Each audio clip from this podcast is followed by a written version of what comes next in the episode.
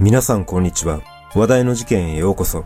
今回取り上げるのは、大阪北新地ビル放火殺人事件です。この事件は、大阪市内の雑居ビルで火災が発生し、25名もの方たちの命が失われた事件ですが、現場の防犯カメラには、ある男の異常な行動の一部始終が収められていました。一体なぜ、このような事件が起きてしまったのか。まずは、事件概要からどうぞ。事件概要2021年12月17日午前10時18分頃、大阪市北区の繁華街、北新地にある雑居ビルで4階が燃えていると複数の人から119番通報があり、消防車など多数が出動し、消火救助活動が行われ、火はおよそ30分後に消し止められたが、この火災で25名が死亡し、1名が意識不明の重体となった。火元となったのは4階の心療内科や精神科などを専門とするクリニックで、警察は目撃者の証言などからクリニックに訪れた男が紙袋の中に入った油のような液体に火をつけて放火したとみて、殺人と現住建造物等放火事件として捜査本部を設置し、捜査を開始した。その後の調べで、クリニックの患者で現場から心肺停止の状態で病院に搬送された男が事件に関与した疑いがあると特定したが、容体が重篤だったことから逮捕状の請求を見送っていた。しかし、事件から2日後の19日、警察は遺族が容疑者特定を望んでおり、被害者が多く、不特定多数を狙った凶悪性は極めて高いとして、異例の氏名公表に踏み切った。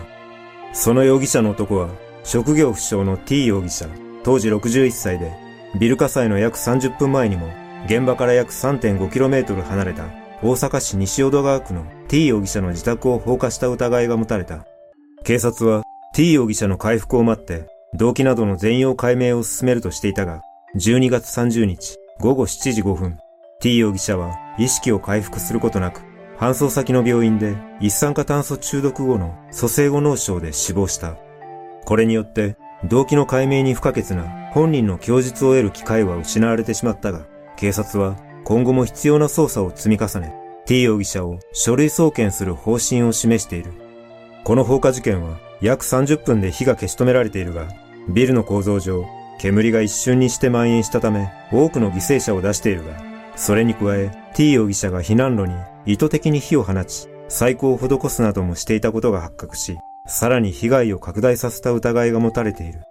そして、その後の現場検証で発見された T 容疑者のスマホからは、綿密な犯行準備を行っていたとみられる内容のメモが見つかり、徐々に事件の詳細が明らかになるとともに、あまりにも身勝手で理不尽な犯行に対し、遺族を含め世間では怒りと悔しさを噛み締めることしかできない不条理を感じている。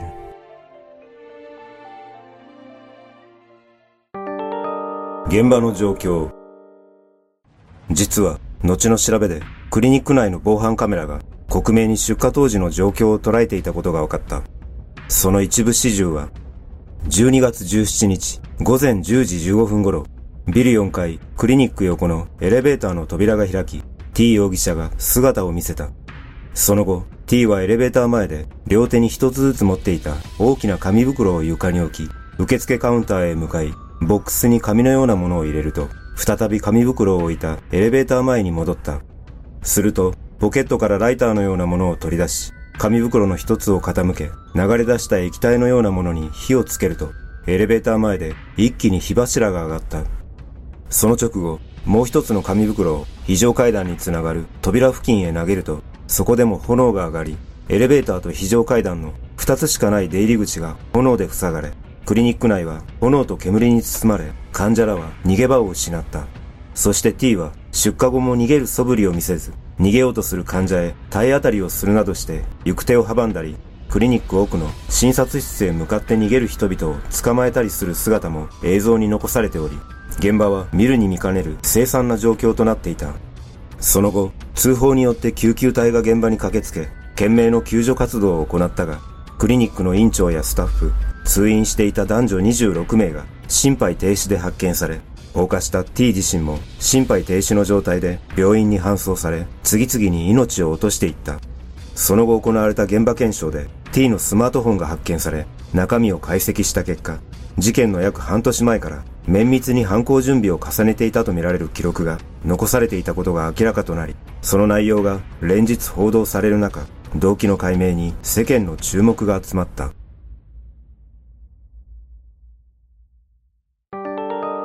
周到な計画。現場から発見された T のスマホは事件の7ヶ月ほど前の5月に契約されていたことが分かり、スマホの電話帳には一件の登録もなく、通話履歴には電気やガス会社に連絡している形跡しか確認できなかった。一方で、スケジュールアプリには犯行計画とみられる内容の書き込みが事件のおよそ半年前から詳細に記録されていたことが分かった。それらの内容は、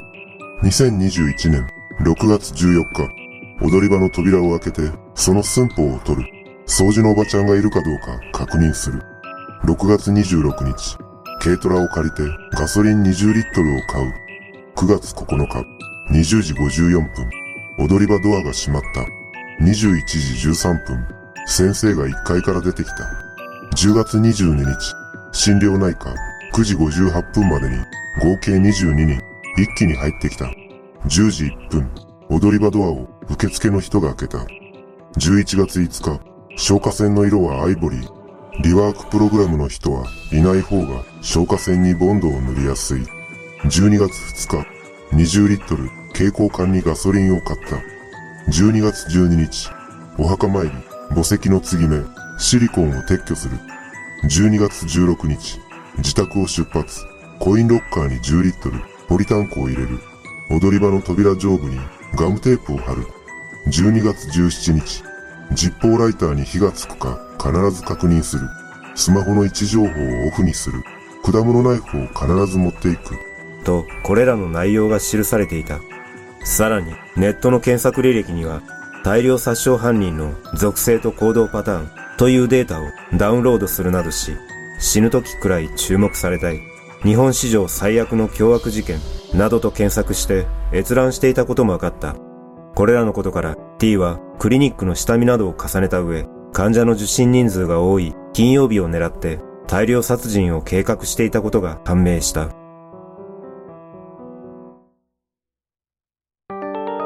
警察の捜査事件後すぐに警察は現場付近の防犯カメラなどを解析し自転車に乗った T とみられる男が居住先だった西淀川区の住宅から現場のビルに向かう姿を複数の防犯カメラが捉えていることを掴んだ。その映像には事件前日16日午後8時50分頃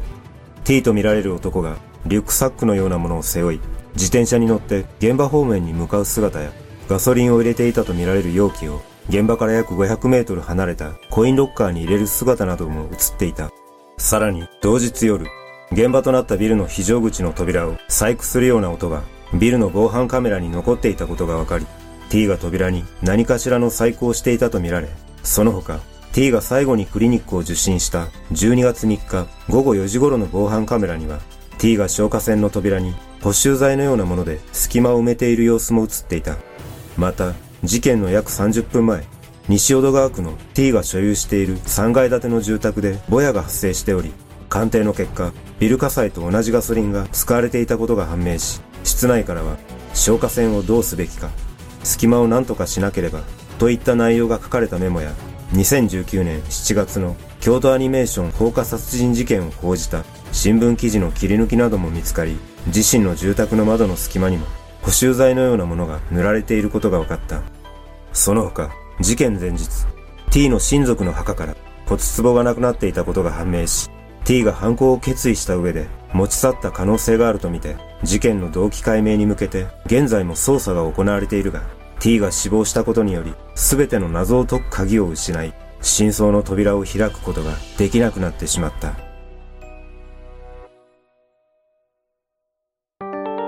犯行に至る経緯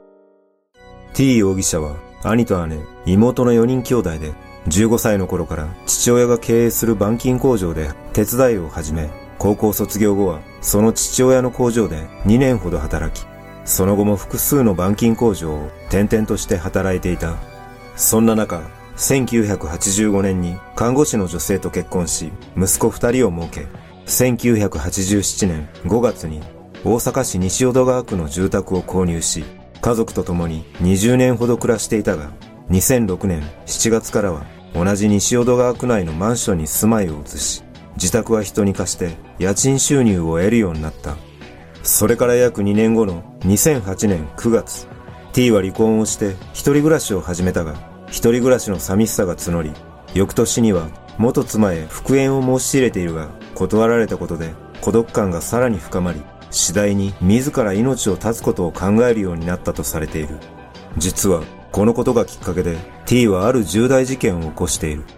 それは日頃から死ぬことを考えていた T が家族を道連れにしようと決意し、2011年4月、T は元妻宅を訪れ、刃物で長男を切りつける事件を起こし、その後殺人未遂の罪で逮捕起訴され、懲役4年の実刑判決を受けた後、刑務所に収監されている。そして2015年に出所した後、定職に就くことはできなかったが、西淀川区に所有していた自宅の家賃収入を得ていたため、出所後の T の銀行口座には約150万円の残高があったという。T はその後も定職に就かず、預金を切り崩す生活を続け、2017年2月に生活保護の申請をしたが、家賃収入があることを理由に受給できず、同年3月に現場となったクリニックに夜眠れないなどといった理由で通院を始めたとされている。そんな生活の中、2019年9月頃には家賃収入もなくなり、さらに生活が困窮し、2021年1月に銀行口座から83円を引き出したのを最後に口座残高が0円になると、同年5月に再び生活保護を申請したとされているが、なぜか受給に至ることはなかった。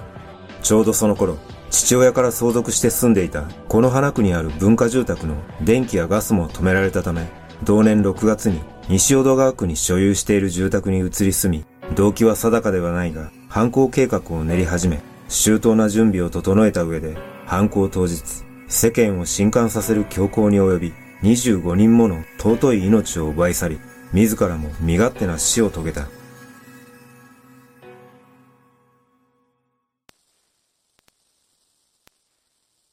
この事件の報道を見た瞬間、正直、またかという印象を受け、悲しみよりも先に強い憤りを感じ、今でも胸が締め付けられる思いです。昨今、増加しているこのような事件は、拡大自殺という言葉を生み出し、大きな社会問題になっているため、国を挙げてこの問題に取り組み、最後の砦とも言える社会的な仕組みの必要性を強く感じます。今回の事件は、事件後の報道によると、クリニック側との大きなトラブルは確認されていないため、なぜクリニックが標的にされたのかということが、やはり一番気になります。犯人である T が死亡したことによって、被疑者死亡のまま風化させず、なんとか警察には動機の解明を追求してもらいたいと強く願います。それと同時に、今回犯行を行った T の人生を見ると、家族を持ち、少なからず幸せな時間を過ごしていた過去があるため、人は誰でもこのような心境に陥ることがあるとすれば、人事ではない恐怖も感じます。いずれにしても何の罪もない人々が犠牲になるような事件が二度と起こらないことを切に願います。皆さんはこの事件をどのように感じたでしょうか？